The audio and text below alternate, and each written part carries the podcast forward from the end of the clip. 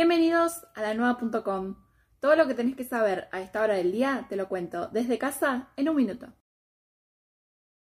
Confirmaron 24 nuevos casos de coronavirus en Bahía, entre los que está un preso de la cárcel de Villa Floresta. Gay decidió mantener la fase 4 en Bahía a pesar de la transmisión comunitaria que hay en la ciudad y el bajo tiempo de duplicación. Entra a nueva.com y mira el análisis. Una encuesta realizada por SUTEBA determinó que el 17% de los estudiantes abandonó las clases en Bahía. En la nueva.com, todos los detalles. Los días frescos continúan. Si bien se esperan jornadas más soleadas, las bajas temperaturas continuarán en Bahía al menos hasta el lunes.